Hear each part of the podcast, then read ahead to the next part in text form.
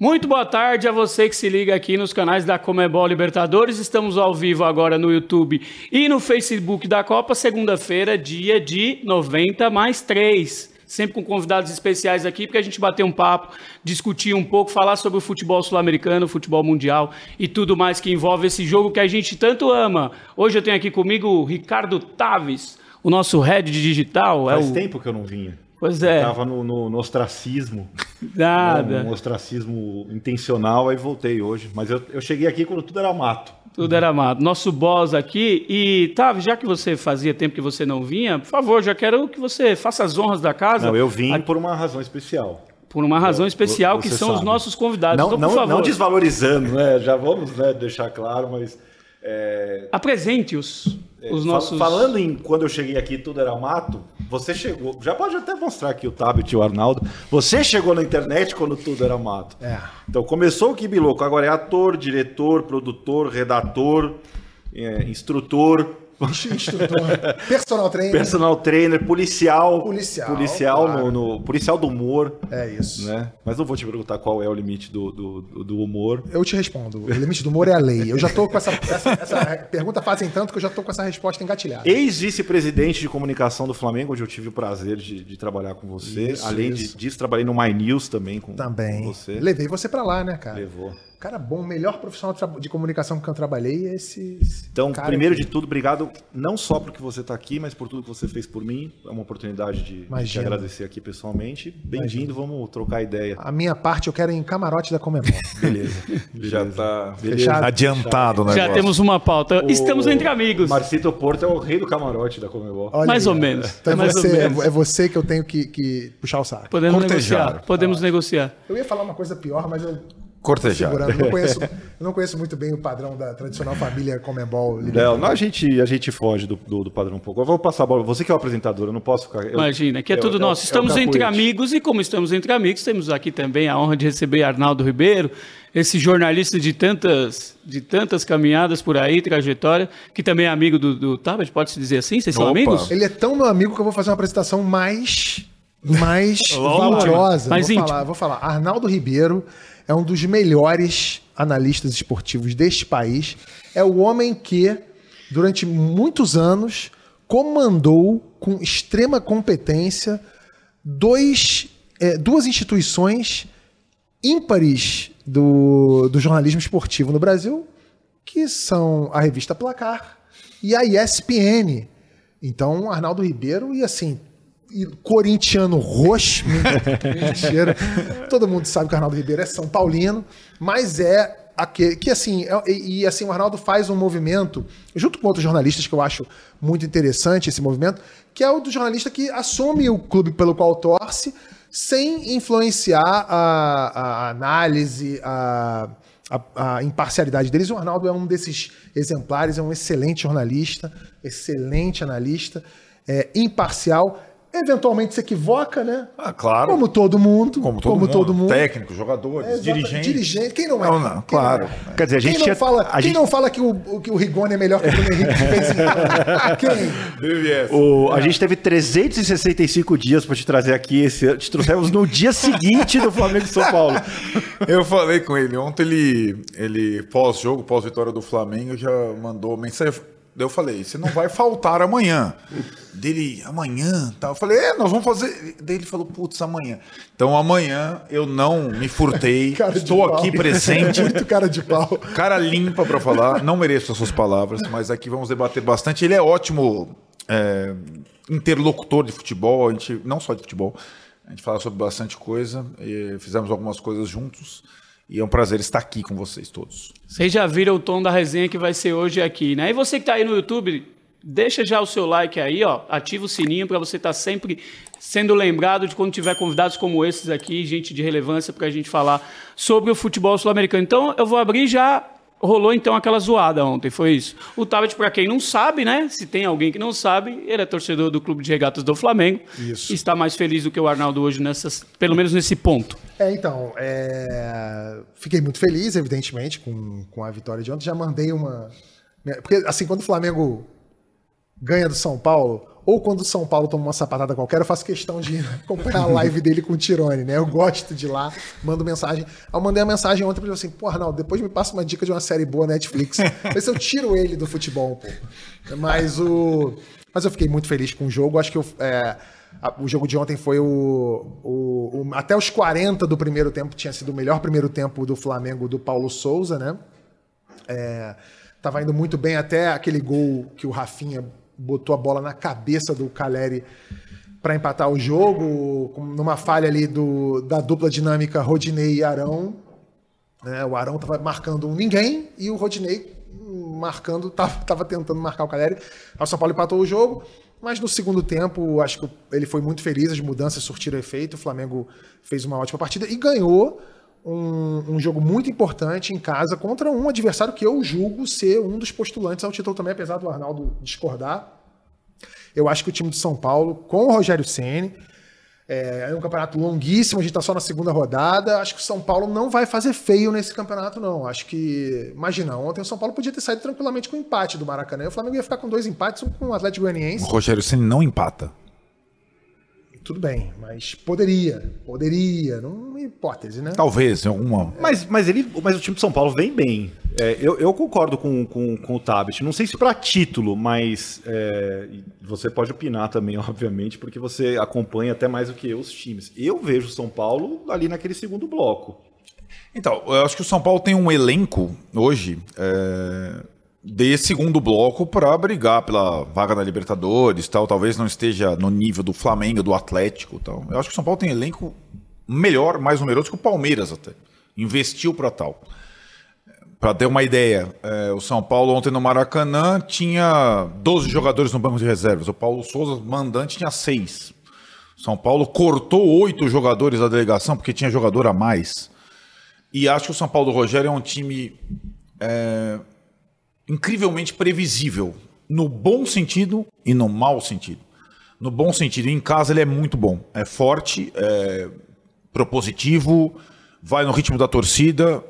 E fora de casa, ele é uma presa fácil para qualquer adversário. Essa é a característica do São Paulo do Rogério Ceni desde que ele assumiu o ano passado.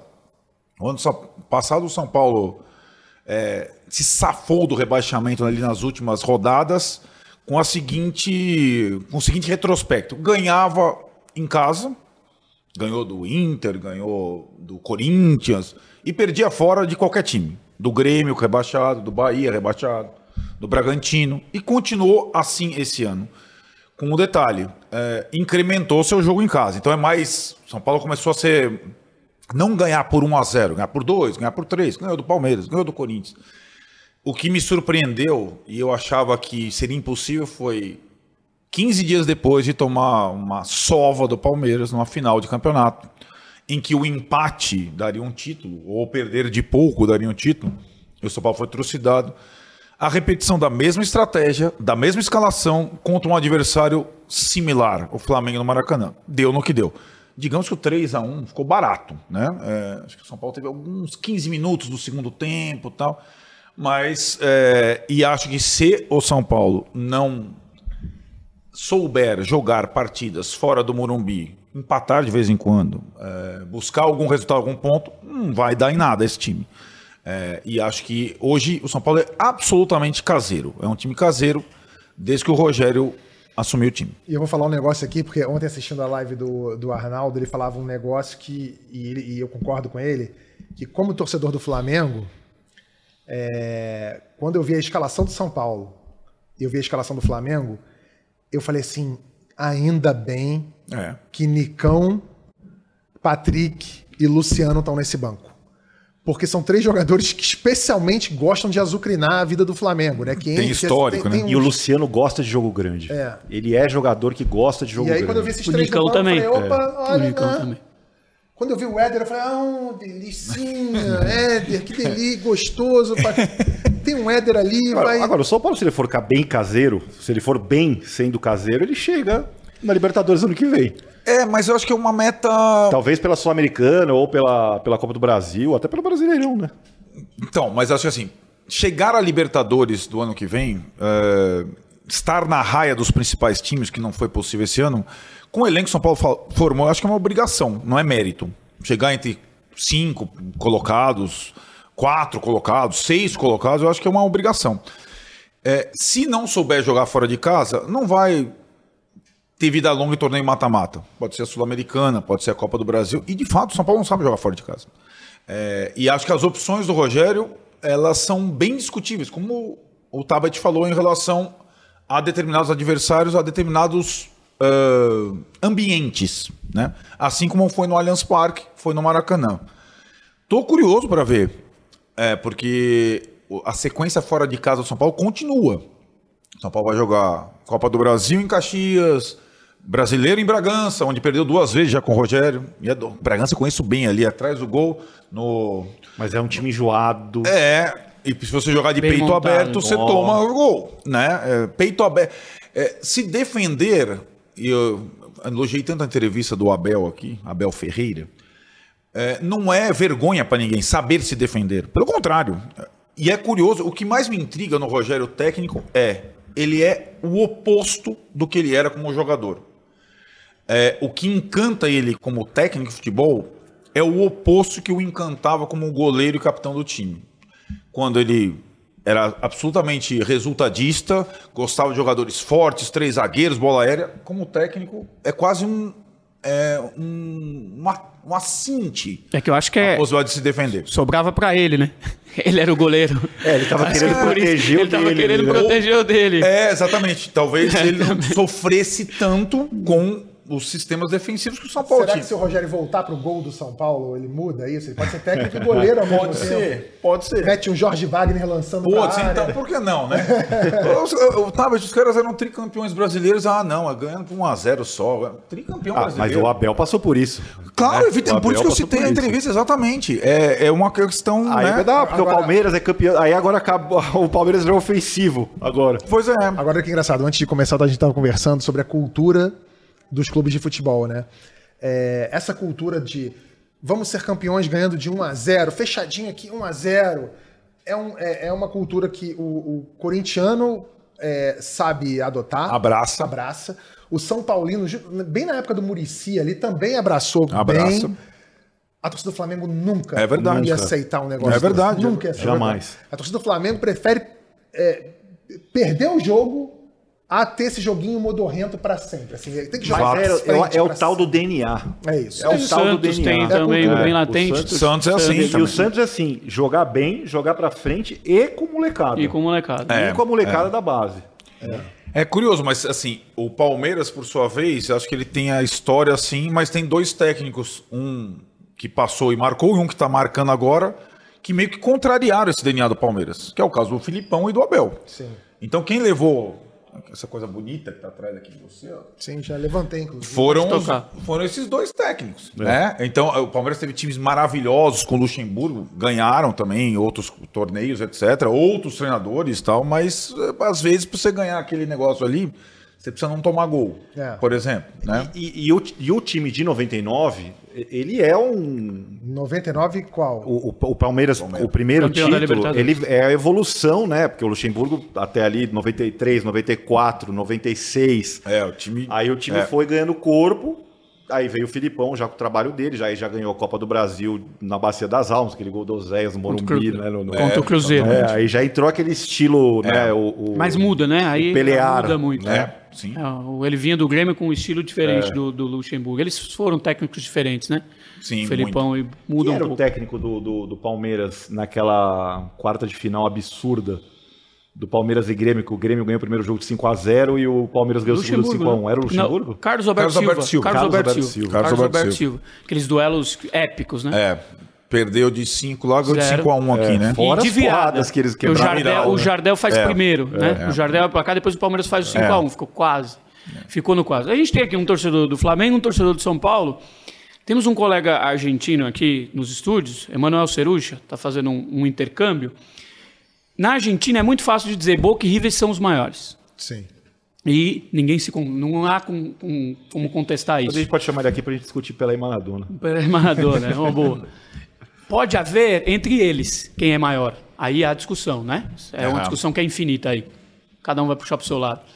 No Brasil, essa discussão não é tão simples. Quem são os maiores clubes do Brasil? Aí eu pergunto para vocês: quem é o maior clube do Brasil?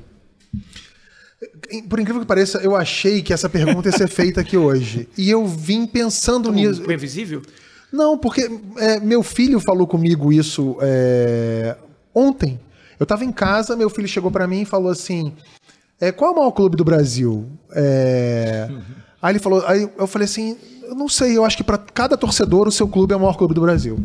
Porque, imagina, se você chegar pra um São Paulino e perguntar qual é o maior clube do Brasil, ele falou assim, pô, é óbvio que é o São Paulo. Sou tricampeão do mundo, cara. É, Três Libertadores. Três Libertadores. Porra, um clube com, que, que ganhou mais em menos tempo. Sou São Paulo, eu sou soberano. Perguntar para um corintiano qual é o maior clube do Brasil, ele vai falar assim, porra, é óbvio que é o Corinthians. É, a maior torcida do Brasil não é, mas eles vão dizer que é. É a maior torcida do Brasil e, e- e campeão do mundo duas vezes. E se eu perguntar para o torcedor do Flamengo, porra, não tem discussão, é óbvio que é o Flamengo. É a maior torcida do mundo, não é a maior torcida do Brasil. É o time que ganhou mais brasileiros depois de 70 para cá. É, duas vezes campeão da Libertadores, campeão mundial, goleando o Liverpool lá. Aí você pergunta para o torcedor do Santos. Pô, é óbvio que sou o Santos. Pô, é o time Pelé. do Pelé. É a meninada, é a maior fábrica de talentos do Brasil. Se pergunta para o torcedor do Palmeiras, hoje em dia ele vai dizer que é o Palmeiras.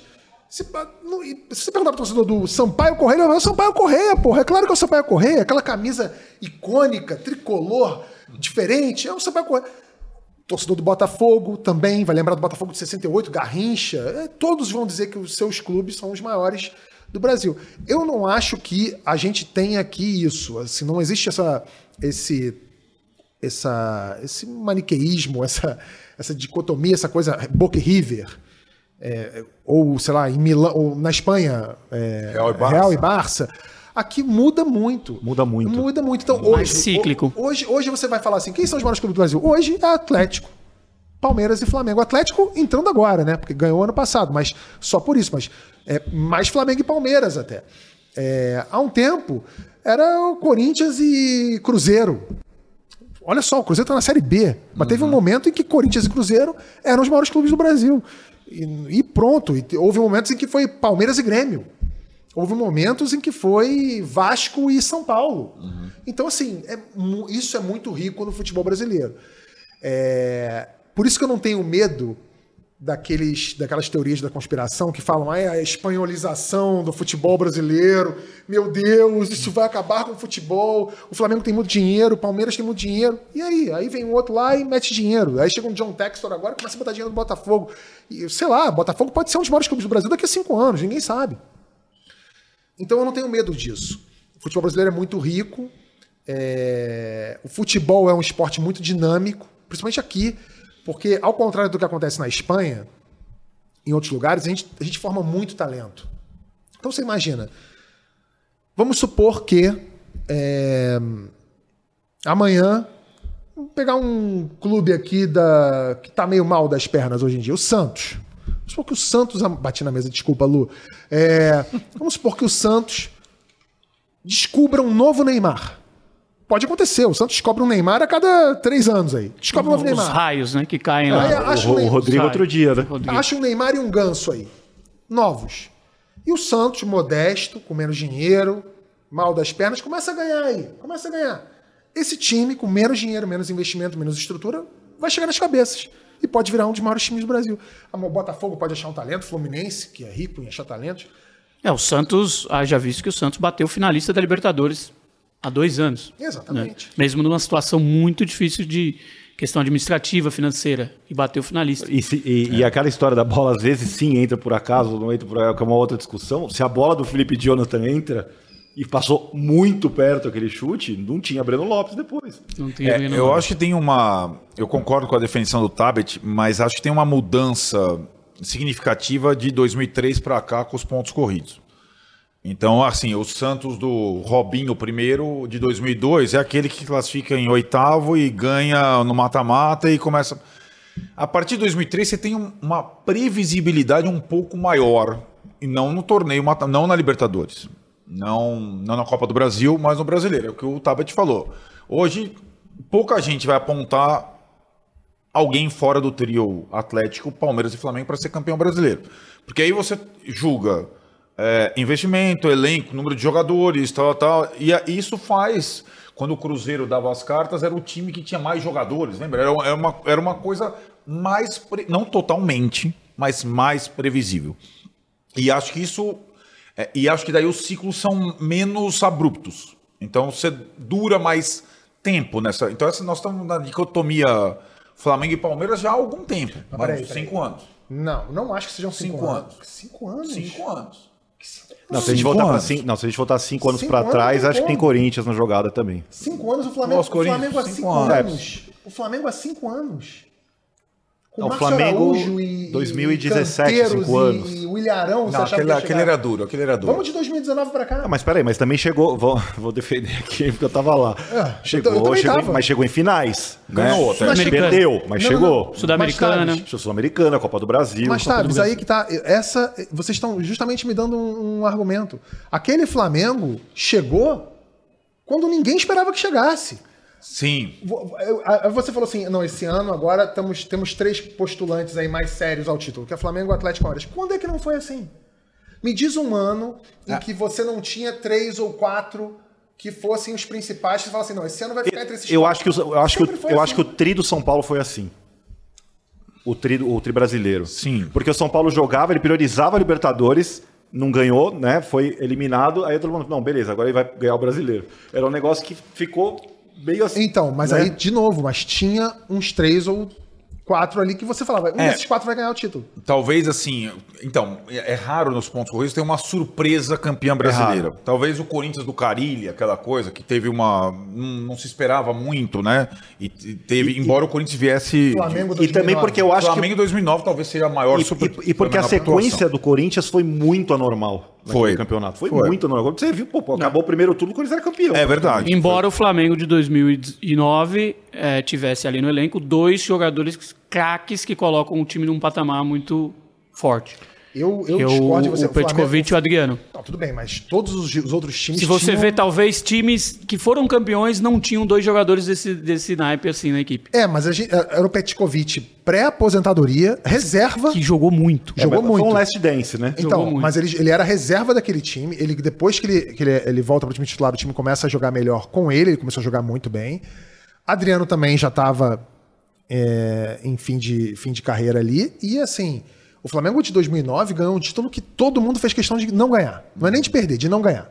São Paulo, Palmeiras, todo mundo falou, ah, Inter, todo mundo deu um vacilo que você fala assim, não é possível. Aí eles agora vão ganhar esse jogo. E aí o cara perdia um jogo que era inimaginável. Aquele título foi dado pro Não, e Flamengo. toma 1x0 no primeiro tempo. Toma 1 a 0 no primeiro tempo.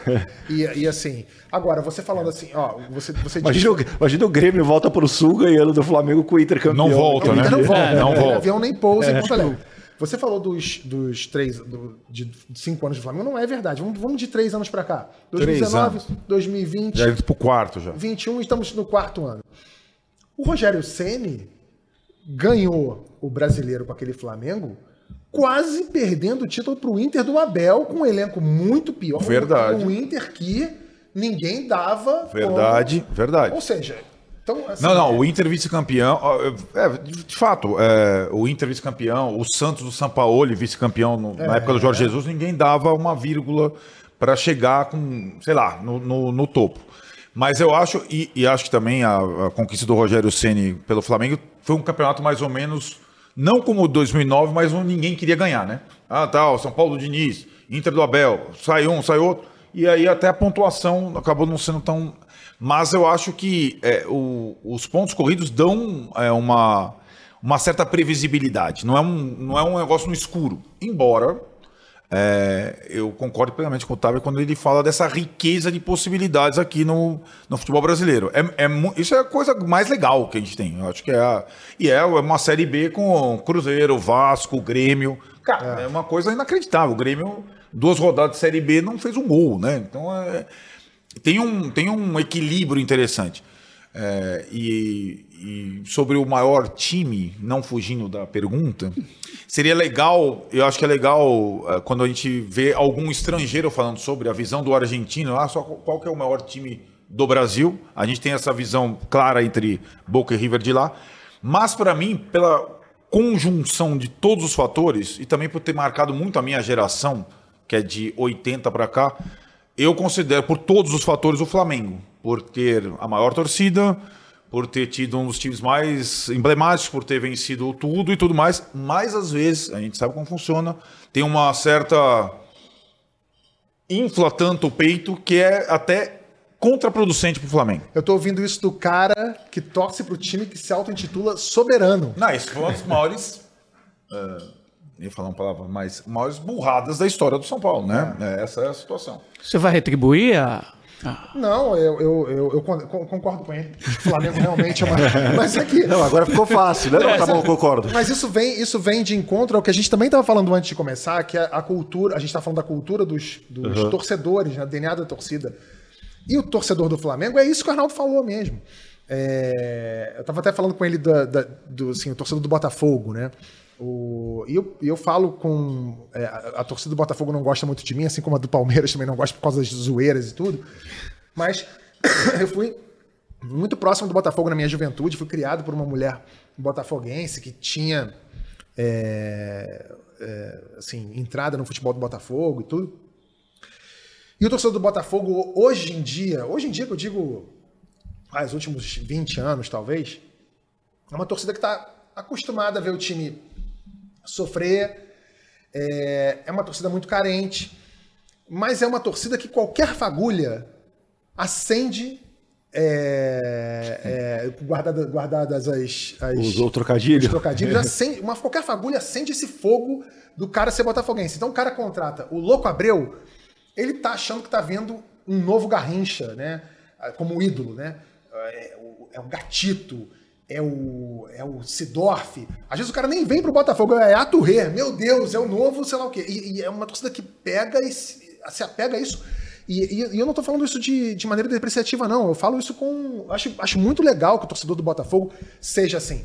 O torcedor corintiano, né? O torcedor corintiano, ele tá sempre sofrendo um sofrimento, sofrimento, sofrimento. Sou corintiano, sou sofredor. Aí ganha lá no Itaquerão, que é o, agora é o Neoquímica, Brubbles Arena, ganha de 1 a 0 aos 48 do segundo tempo. O cara tá, porra, é Corinthians. ele prefere. Vai, é, exatamente, vai prefere. Corinthians.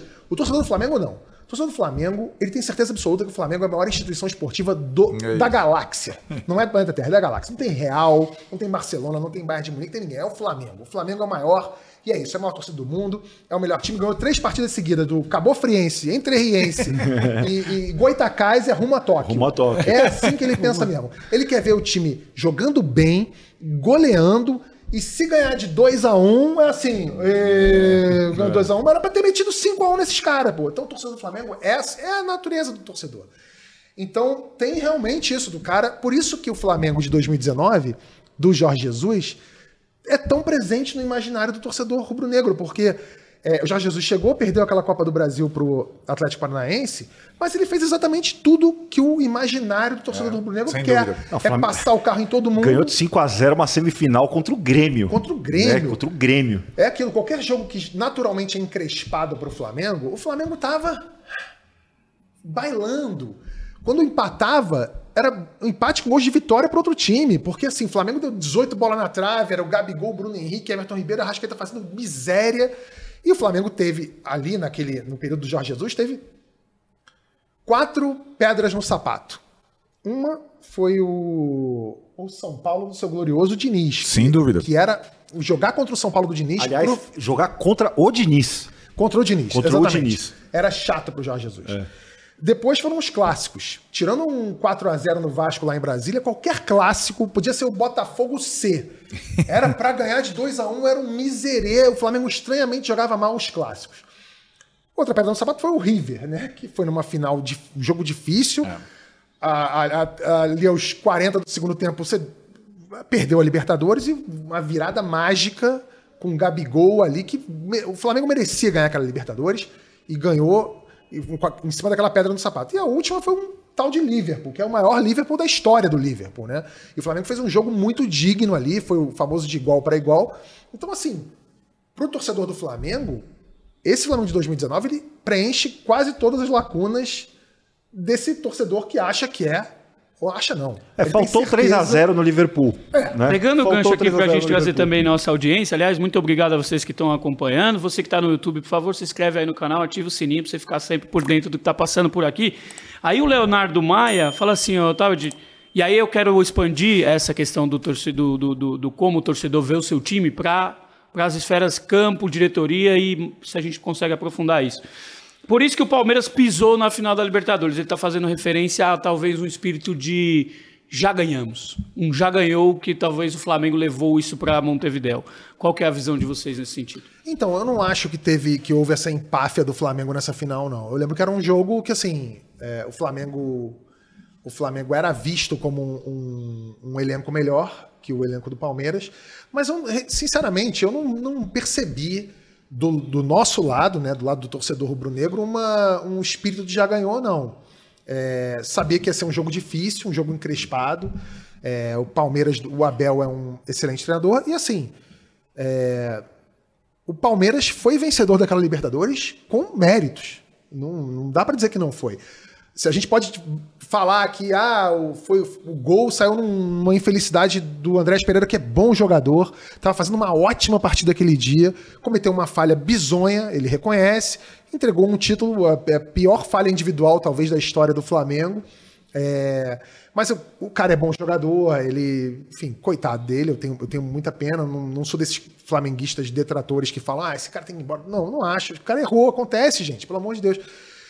Mas o Palmeiras mereceu, por quê? Porque era um time mais bem treinado. Tava na cara. O gol do Palmeiras saiu num lance que foi treinado a exaustão. Essa história circulou aí do Abel Sim. falando, não, tem que fazer naquele corredor ali. E o time do Flamengo não era tão bem treinado. Ponto. Acabou. Eu não acho que houve essa coisa do tipo, ah, o Palmeiras agora veio na humildade. Palmeiras com humildade agora, pra cima de mim também. Dizer que o Palmeiras Eu- eu- agora é um posto de tem uma- humildade. a gente tem uma diferença cultural, e eu vivi isso quando eu saí daqui e fui morar no Rio de Janeiro. A gente, o, o, o rubro-negro, não só o rubro-negro, o, o, O carioca, de maneira carioca, geral, torcedor, um pouco Ele é. o- o- mais otimista, mais... eles são felizes É com o isso. futebol. A gente não é feliz com o futebol. Sim. A gente se estressa demais. Não é só o corintiano. aqui. Não. Não é só o corintiano. Não, é aqui em São Paulo. É. Então, quando chega lá, eles, e a gente estava lá e a gente tinha essa impressão lá. A gente falava, gente, os- eles foram lá para comemorar. Foram. E não tá errado.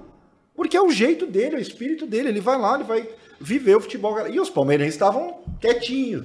Aí depois, quando ganha, é fácil falar, né? Ah, não, É, tava- aqui tem toda a situação que acho que foi se acentuando, além da característica do povo. É, a questão de, é, de você não se sentir confortável vestindo a camisa do seu time na rua. É, de você ter torcida única toda vez que você joga contra o time grande. É isso, no é Rio é isso, diferente. é né? isso. No Rio você tá todo mundo com a camisa do seu Não, time. esse negócio de sair com a camisa na rua é muito real. Aqui, cara, o cara É leva muito na real. bolsa, na mochila escondido. O cara não, é uma. é- e, e faz parte isso do, do dia a dia, da retração, da. né? E acho que tem. Eu, eu também não vi soberba da parte do Flamengo na final, não. Eu, eu não sentia isso também. É, é, acho que é, é uma forma de valorizar ainda mais a conquista do Palmeiras. é, mas não vi isso. O fato de você ter uma maioria de torcida no estádio não quer dizer soberba, né? Quer dizer uma série de questões, mas a gente conversava até antes de começar aqui como o Palmeiras montou a sua estratégia de torcida e como o Flamengo não montou a sua estratégia de torcida. E não, e aí que tá. É muito recente essa coisa de final única. Final única entre dois times do mesmo país é mais raro ainda. Teve Santos e Palmeiras, não é parâmetro porque, era Porque não tinha convidados. Não, tinha havia. público. Não tinha público, né? Não tinha público. Então, assim, eu acho que tem uma série de detalhes e, e e a estratégia do Palmeiras, de fato, foi bem montada, toda ela. Inclusive na questão da torcida. Que muitas vezes a torcida organizada com o Palmeiras tem idas e vindas, é, Leila financia o carnaval, mas depois tira e tal. Mancha, às vezes, a torcedor comum do Palmeiras não gosta da mancha verde, mas os caras ditaram o ritmo ali naquele pedaço e foi importante a presença da torcida do Palmeiras. Acho que nessa final, é, é, é aquilo, assim, a gente consegue. É, o Tabet citou a final River Plate e, e- e Flamengo. é, o Pinola, zagueiro do River Plate, não tinha errado uma bola no, no campeonato todo. E errou a última bola. E o Andrés Pereira errou uma bola na final, e num momento do jogo que não dá mais para Você não tem como corrigir mais. O, o Pinola, eu não lembro se ele era o jogador eleito melhor do jogo até aquele momento ali. Talvez fosse. Eu acho que ele, é porque tinha, porque depois mudou, obviamente, Claro. né? E aí, é tipo o Oliver Kahn, né? É. No final de Nossa. Brasil e Alemanha. Mas então, são, são circunstâncias. Eu, eu acho assim, não foi uma. O, Palmeiras, o. Eu acho que era o o Enzo Pérez. Não era o É. Pinola, era o Enzo Pérez. Jogou bem também. É. O Lucas Prato perde a bola, inicia o primeiro contra-ataque. Foi uma substituição do Galhardo para segurar a bola. O Lucas Prato, momentos antes, o River ganhando, ele tem três contra dois. Ele tentou chutar em vez de passar. O, o River Plate fez uma boa partida. Fez. Fez e, aí, e, e assim, aí são esses detalhes, ainda mais jogo único que, que determina um monte de coisa. O Abel é aquilo, ele, ele, a entrevista dele foi tão boa aqui que eu insisto em repetir. Nas duas Libertadores, teve um fator ali, é, primeiro quase cabalístico. Breno Lopes e Daverson, convenhamos, é, não são caras que. Breno Lopes nunca mais conseguiu fazer uma partida que você guarde na memória. O cara fez o gol da decisão da Libertadores. E o Daverson, que teve méritos em pressionar o Andrés Pereira, está sendo agora é, colocado à disposição. Tal. Então, se- não é o Gabigol fazendo os dois gols, é o cara. o, o Palmeiras teve essas circunstâncias e tudo mais. Mas acho que o Palmeiras tem um grande desafio essa temporada. Ser tricampeão da Libertadores é possível, é muito difícil. Muito difícil. E o Palmeiras do Abel até agora não conseguiu, porque para mim tem um elenco reduzido em relação ao Flamengo e Atlético, ser competitivo no campeonato de pontos corridos. E começou mal. É, ah, começou mal duas partidas? Duas partidas. Ceará em casa, Goiás fora. Eram partidas acessíveis. Agora o Palmeiras tem Flamengo e tem Corinthians. E aí o dos corridos é isso. Aparece, vai dar tempo. Vai dar tempo, vai dar tempo. Não tem jogo fácil. Então acho que a questão, é, de novo, me parece que o Palmeiras vai é, inevitavelmente priorizar Copas.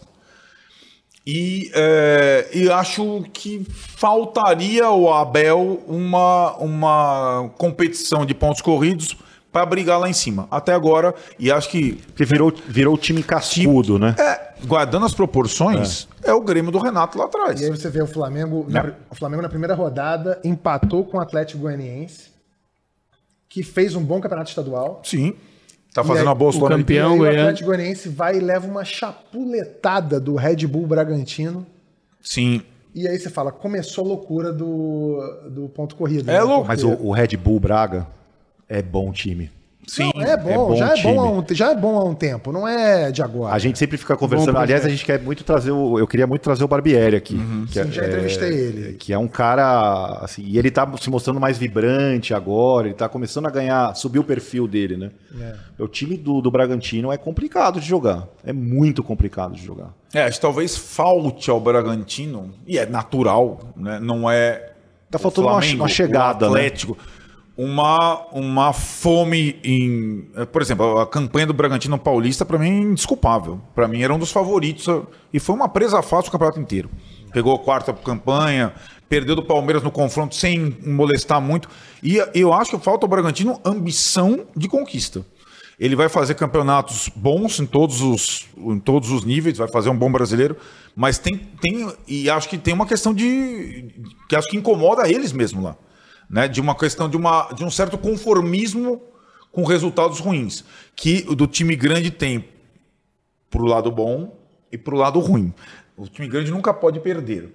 O Bragantino parece que é sempre ok, né? Então acho que falta uma, uma, uma coisa, assim, eh, talvez alguns jogadores eh, mais maduros em alguns aspectos, porque eh, eh, a política é investir em jogadores jovens, promissores e técnicos, para dar uma mescla para ser um time que possa ganhar campeonatos também. Vocês não acham que o. Você ia falar alguma coisa? Não. A gente estava falando do Palmeiras agora há pouco, que é da dificuldade de emplacar um tri né, da, da, da Libertadores. Nesse aspecto, você não acha que essa é a grande vantagem do Palmeiras nessa edição? Assim, se ele perder, tá tudo bem. Sim, Vira um franco atiradoras perigosíssimo. É Assim, é que depende, né? Eu vivi uma época é, em que o São Paulo e o Tele perdeu o tricampeonato da Libertadores nos pênaltis pro Vélez do Chilavera. Aliás, um jogo que bem discutível. Bem discutível. Bastante discutível. 1994. É.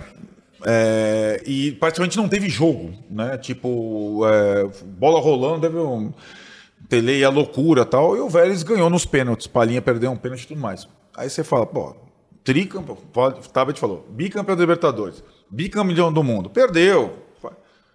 São Paulo não se encontrou depois de perder o tricampeonato. E era um ciclo completo. Foi o final da era Tele. 95 foi horrível. 96 o Tele ficou doente.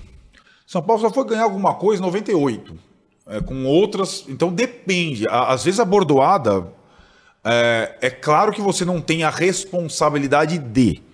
Mas se acontece, se chega na final de novo, perde para um rival, perde uma, tem um peso. Tem um, tem um peso. peso. Claro. É como vai perder também. Né? Exatamente. Se caso perca, como perdeu. Como né? perder, né?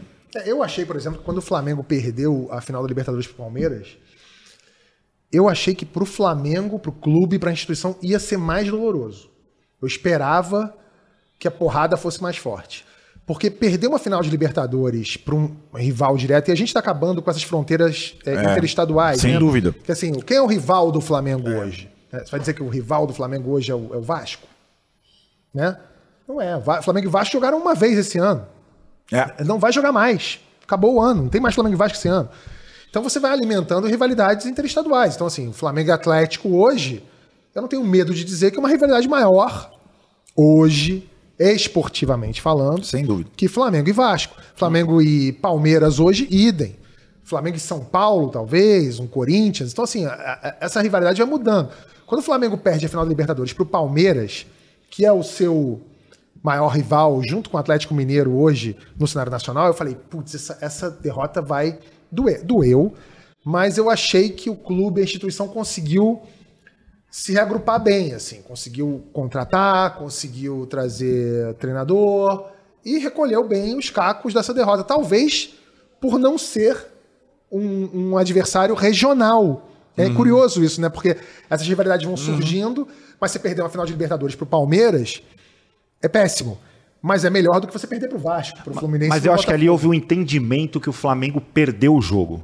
Embora tenha tido uma falha, é, é, individual. Não estou nem falando que o Palmeiras jogou melhor, não é isso. É que o Palmeiras, você percebe, o Palmeiras mereceu ser campeão. Não, e tem outra coisa. Da mesma forma, o Flamengo também mereceria, mas o Palmeiras mereceu. Então não tem aquele sentimento de, puta, joguei o título fora. Não, e a falha, e a falha individual, ela também atenua um pouco. Porque também. assim, não foi 4 a 1 Palmeiras. Claro, né? claro. Foi uma falha individual que deu o título ao Palmeiras. Então isso também deu uma é, assim, segurada. Perdão, o torcedor rubro-negro, vou lembrar de uma história né, é, é, ruim em Libertadores. Não foi um América do México. Não. Que estava ganho e, e, aí você entrega aquilo ali e você. Putz, não, perdeu.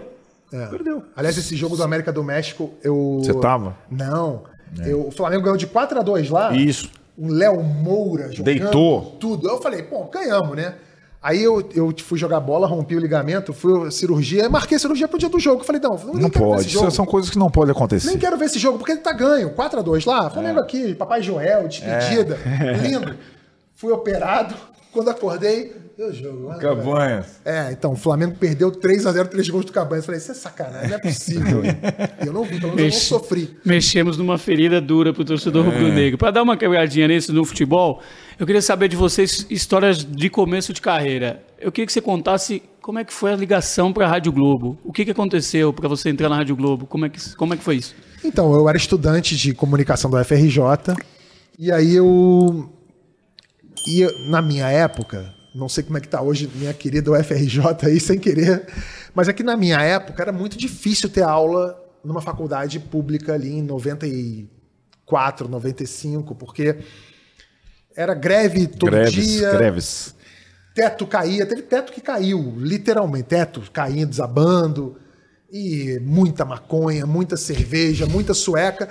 E eu falava, pô, eu preciso, eu preciso crescer profissionalmente, preciso aprender a fazer minha profissão aqui. E eu falei, se eu ficar aqui, eu não vou aprender. Eu comecei a catar estágio. E aí eu eu peguei um. Os jovens que estão assistindo a gente agora não sabem, mas antigamente o telefone público chamado Orelhão, se vocês souberem ainda o que é o Orelhão, Boa. é um telefone que você botava uma ficha, assim, né? Exato. É uma moeda é porque customizada. porque o que sabe tá pensando que é o de cartãozinho, não, não é? é cartãozinho, não, não. Ficha. Ficha. Você jogava uma ficha no telefone e você falava. E eu liguei pra Rádio Globo. e eu fingi que era um diretor de uma empresa para falar com o diretor da rádio. E eu consegui falar com o José Carlos Araújo. Olha. O garotinho José Carlos Garotinho, Araújo. garotinho. E aí eu falei pra ele, olha, eu não sou diretor de empresa nenhuma, eu sou estudante de comunicação da UFRJ, queria fazer um estágio. Aí ele gostou que eu consegui chegar nele, passando um trote. Mas eu quero saber o processo. Como é que você chegou nele? Ué, liguei pra Rádio Globo. A Rádio Globo, quando você ouvia a Rádio Globo, tinha um. Eles falavam assim: liga agora pra Rádio Globo, telefone 2050123. Eu lembro do número até hoje. 2050123. Eu liguei e atendi uma telefonista achando que eu queria participar do programa do Fulano de Tal. Aí eu, aí eu bancava e falava assim: Oi, aqui quem tá falando é Fulano de Tal, sou o diretor da empresa. Eu gostaria de falar com o diretor da rádio. Ela, mas de que área? É, o esporte. Aí, sei lá, me botou lá com o Zé Carlos Araújo.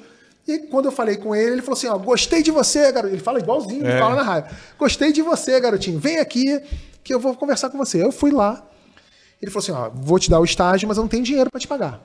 É, vai ser estágio sem, remunera sem remuneração. Falei, tá bom. Na nossa época era assim. Era assim. Eu fiquei trabalhando lá alguns meses sem ganhar dinheiro. Aí depois eu ganhei um saláriozinho. E era uma época clássica da Rádio Globo com Elcio Venâncio. Tem uns caras que Porra. até hoje estão aí, o Gilson Ricardo, Claro. Edson Mauro. Era uma época e, eu, e, e lá foi o meu primeiro estágio. Então eles me botavam pra é, fazer reportagem de campo de jogo merda. Então eu não ia fazer Flamengo e Vasco no Maracanã. Eu ia fazer América e Olaria na Rua Bariri. É, os, os estádios ruins do Rio de Janeiro eu conheço todos. Todos. É, Bariri, Madureira, Bangu, é, Caio Martins, os piores antros do futebol carioca eu conheço. os vestiários lá de pegar a escalação de árbitro. Fui cantado por árbitro. Chega lá, moleque, da Rádio Globo novinho, o árbitro ali tirando. Você é gostosinho, rapaz. É, aconteceu. Grande bastidor. Grandes bastidores. E aí eu trabalhei um tempo na Rádio Globo e aí fiquei lá até 96, o ano das Olimpíadas, e depois eu saí. Mas marcou minha vida. Marcou tanto que eu quis ficar uns dois anos sem saber de futebol depois da Rádio. Uma ligação que mudou tudo. E você, Arnaldo, notícias populares, que já É. é um clássico Os- do, do jornalismo brasileiro, Pois é. de tantas e tantas manchetes. É, eu acho que é, notícias populares, é, que aqui em São Paulo é conhecido como o espreme sai sangue por conta das manchetes no- nas bancas e tudo mais, foi uma baita escola. Eu- a curiosidade é que hoje eu tenho lá canal com o Eduardo Tironi, faço o G4 com o Eduardo Tironi e nós começamos a trabalhar notícias populares no mesmo dia. Então, nossa carteira de trabalho está no mesmo dia, o mesmo emprego, a gente conseguiu por meio de um professor nosso na PUC, a gente estudava na PUC aqui em São Paulo. E ele trabalhava na Folha da Tarde, do Grupo Folha, Notícias Populares também era. E eles estavam fazendo uma reformulação, contratando jovens e tal, mas aí os caras me pagaram, bom salário. Olha aí, ó. Bom salário. né? São Paulo. Bom né, salário. A gente até, porra, meu, pô, tá saláriozinho, tá, então, né, tipo, chegamos na faculdade peito, peito cheio. Peito cheio. Mas esse era 92. Podendo pagar um motel. Quase. Aí, aí a gente chegou tal para trabalhar no esporte. Ah, esses moleques são, gostam de esporte, tal, tal, não sei o que, tal. E aí o, o diretor de redação o Álvaro Pereira Júnior, hoje do, do Fantástico, nosso especialista em vacinas, o cara que me elucidou muita coisa e era ótimo companheiro. E de fato foi uma escola porque você, embora trabalhasse no esporte, você não sabia qual seria o seu dia. Se tivesse fraco no Corinthians, você podia fazer um cadáver, É, uma, né? Você tem que fazer qualquer coisa. É, o Tem NP. muita mala de carro no Rio de Janeiro. Pois é. E por isso que é uma baita escola. Você ia. A minha primeira pauta, eu quase desisti de fazer jornalismo, porque, pô, tô contratado e tal. E era. Eu entrei numa segunda-feira no NP. Dia seguinte de um Palmeiras e Corinthians. E aí o Álvaro, o Paulo César Martins, que era o editor de esportes, mostraram uma foto, que era uma foto de um carrinho do Tonhão no Tupanzinho. O jogo tinha sido 0 a 0 mas aquelas rasgadas, sabe aquelas rasgadas, Júlio Baiano, aquelas melhores. Sei. Baiano é mal, pegar um, pegar geral, que Claro. adorava aquela. Ah, tal. E aí, ah, eles, o que, que você está vendo de diferente nessa foto? Aí eu olhei, falei, puta entrada criminosa, tal, não sei o que, tal. Os caras, não, você não tá olhando direito. Aí eu olhei e falei, meu Deus do céu. Eu não sei se eu vou poder contar aqui. Aí tinha uma coisa estranha na foto. Era No calção? no calção do Ah, Tonhão. eu sei, coisa- eu sei. O que que era? Eu não sei. É que talvez o horário-. Um órgão genital ali? Um Do testículo? Tonhão. Um testículo? Não, ou um- não. Um membro mesmo. Isso. O tonhão do tonhão. Que de fato, meu caro, era Era um uma tonhão. coisa. Era um uma tonhão. coisa absurda. O tonhão jogava com três E pernas. Carrinho com três pernas O, é tu- o- negócio da foto é que o Tupanzinho tá aterrizando e tá olhando. Ele falou, meu, eu vou pisar, né? E aí eu falei, cara. Pisar de chuteira Eu falei, o que eu tenho que fazer com essa pode, foto? Aí, aí olha a pauta. Hoje, na rua, sei lá, Colômbia, aqui nos Jardins, vai ser o evento de lançamento da equipe brasileira que vai para a Olimpíada de 92 em Barcelona. Eu falei, hã? Então a sua pauta é levar essa foto e pedir para Vera Mostra comentar, para Hortência comentar, para Paula comentar. Era, juro por Deus. Eu falei, vocês estão de brincadeira. Daí os caras, não, não. Eu falei, daí eu falei, tironia, eu não vou, eu não, não vou ficar Aí você chegou pra lugar, Hortência, cara. você chegou pra Hortência e falou assim, e aí, é uma enterrada? Quem me.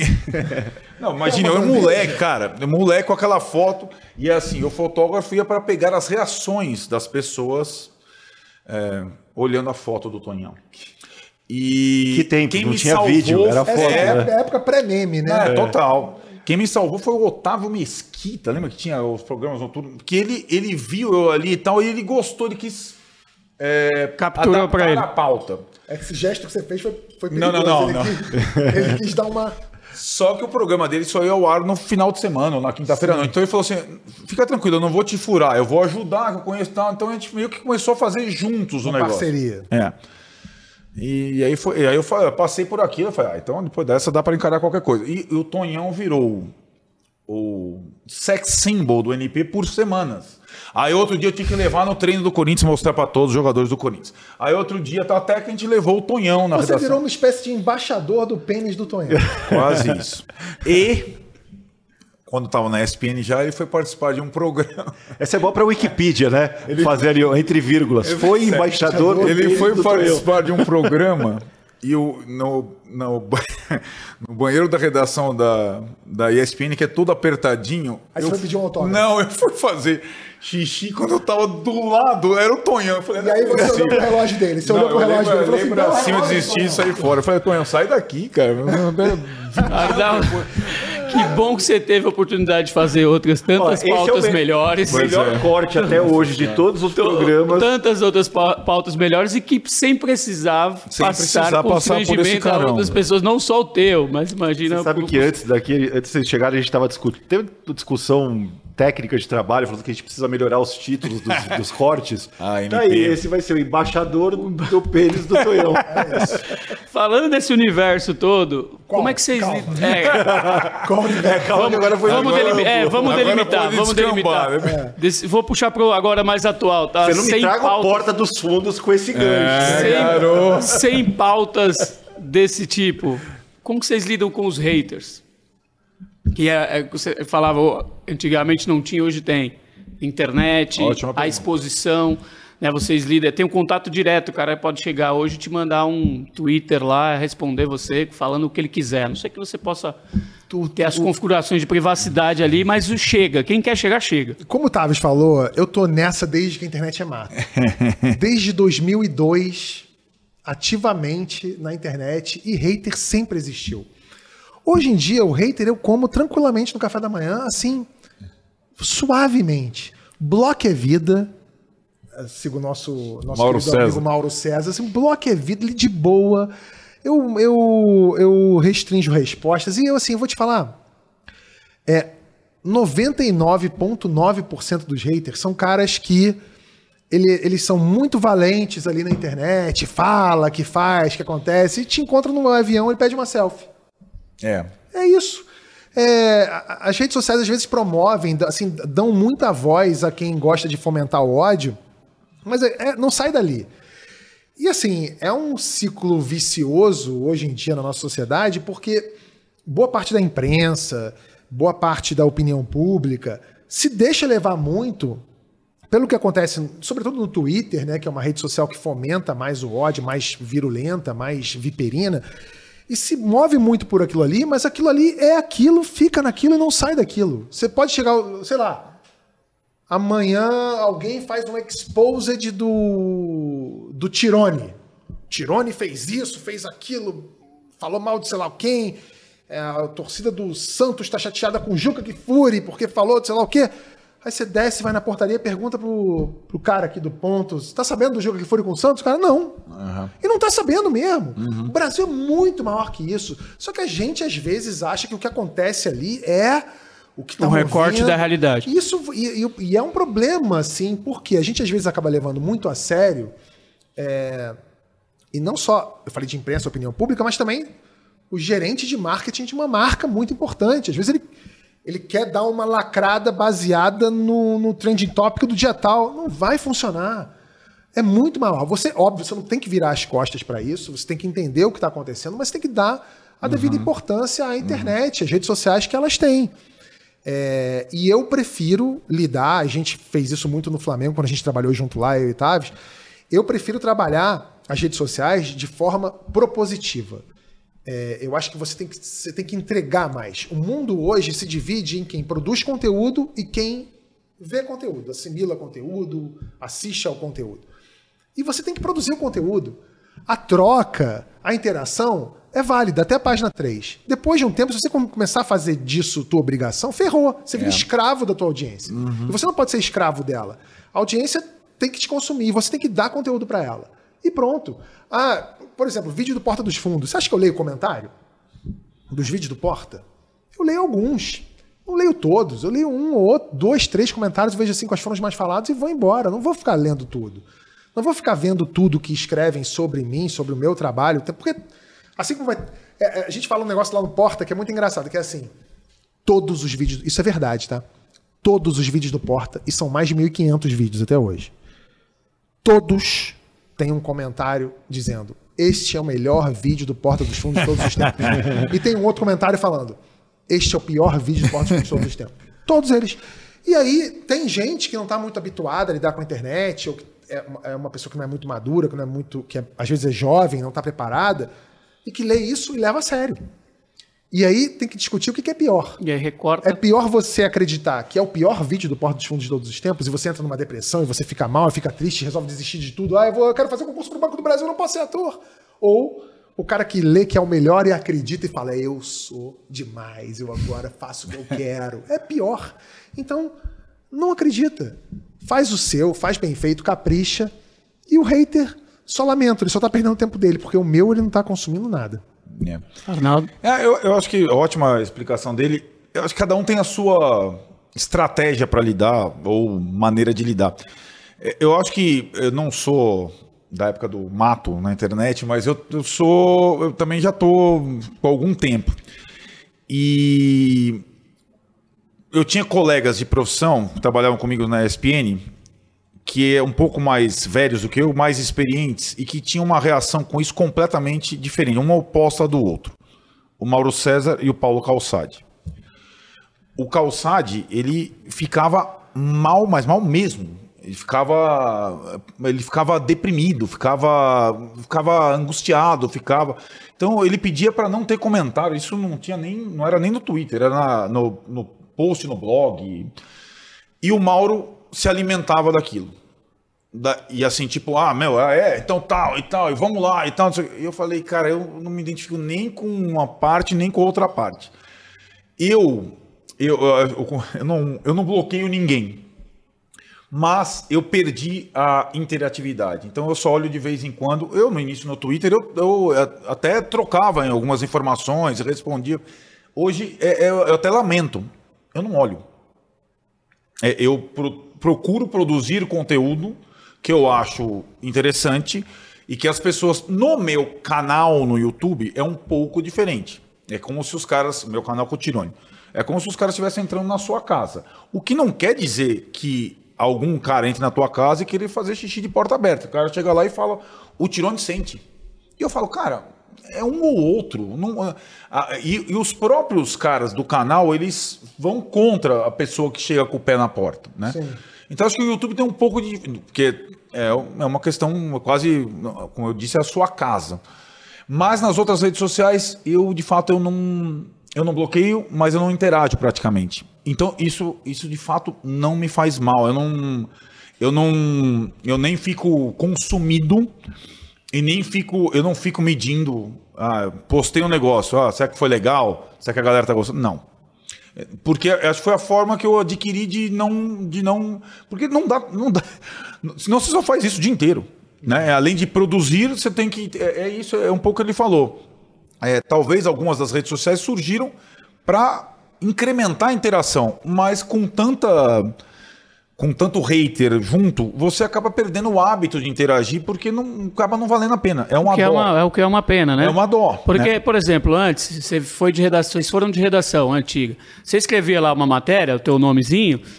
Às vezes o cara olhava lá o e-mail que se tinha, o endereço de e-mail, lá te mandava um e-mail. Aí você tinha um feedback. Quando É. recebia um e-mail na redação, você já ficava feliz. Hoje Hum. tem feedbacks que são maneiros também você receber ali. O cara vai, É. pô, gostei muito disso aí. E você acaba perdendo isso porque virou um universo também. É, a gente está falando mais especificamente toxicidade. do Twitter, né? E você vê, eu tenho muito seguidor no Twitter.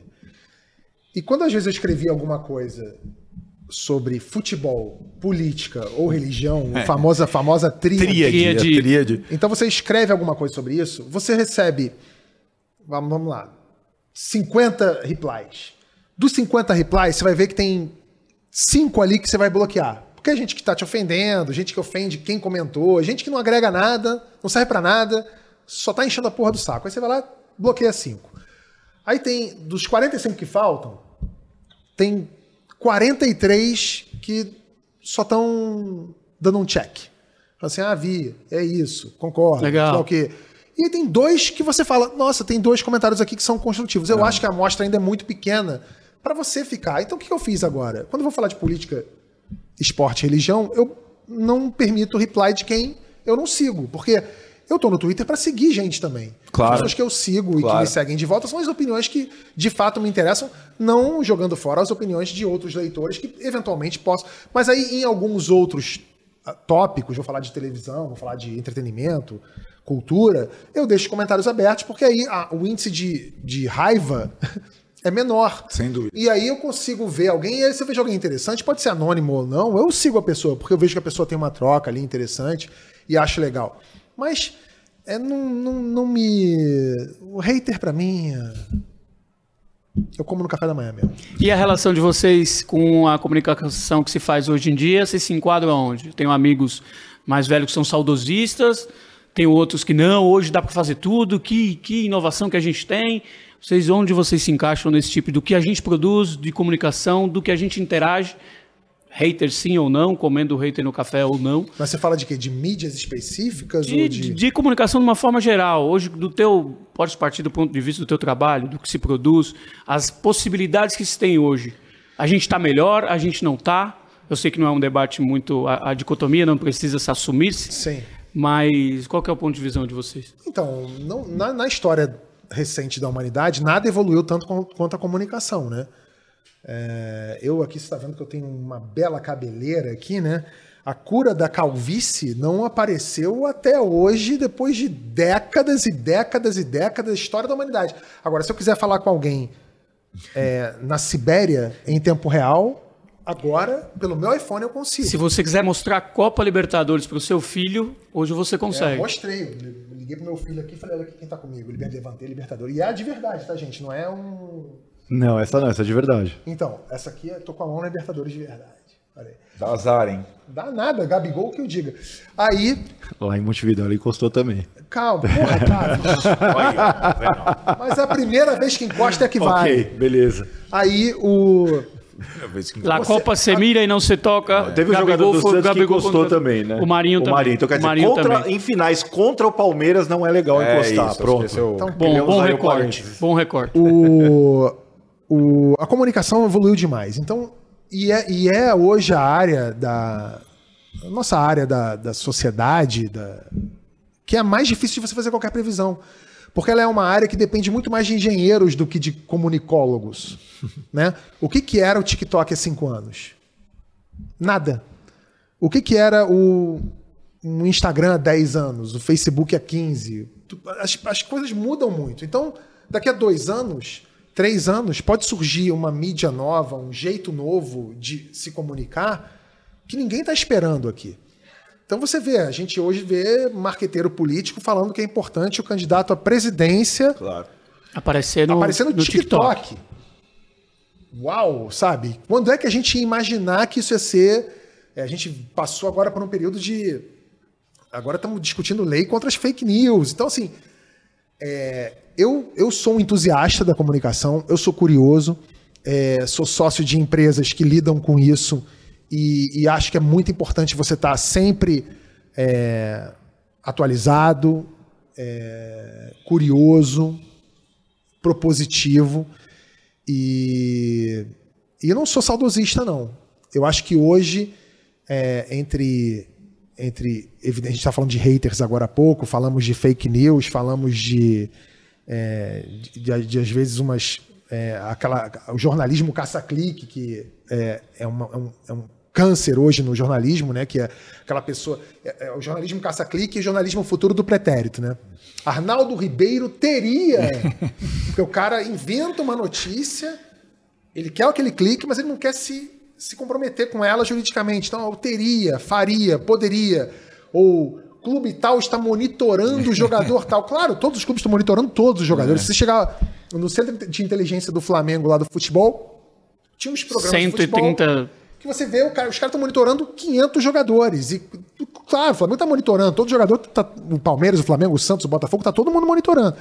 E aí vira essa coisa. Mas ainda acho que os benefícios são maiores que os malefícios. Então a gente tem, as pessoas hoje conseguem se editar, elas conseguem se publicar, a troca de informações é interessante, você vê o que faz sucesso imediatamente ou não, agilidade.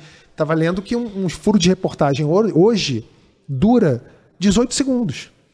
Um repórter que vai para a rua e descobre um furo, hum. aquele furo que antigamente era o que dava é. salário, a consagração, aumento, né? dura 18 segundos. Vinha no relatório, inclusive, de é. redação. Então, agora é. acabou. Então, agora hoje alguém descobre o furo, acabou, já é de todo mundo. Então, isso que, é democratiza. Que, aliás, é uma encrenca que até eu plantei outro dia, né? Que é a história do... O, o Arnaldo vai lá e fala, ó, oh, o São Paulo está contratando... Vai, fala qualquer jogador aí para mim. Nicão. O São Paulo está contratando o Nicão. Aí o Tabet. Olha, a informação foi publicada por Arnaldo e confirmada por mim. que é o, é o, é o, duplo crédito. É o quase. duplo crédito.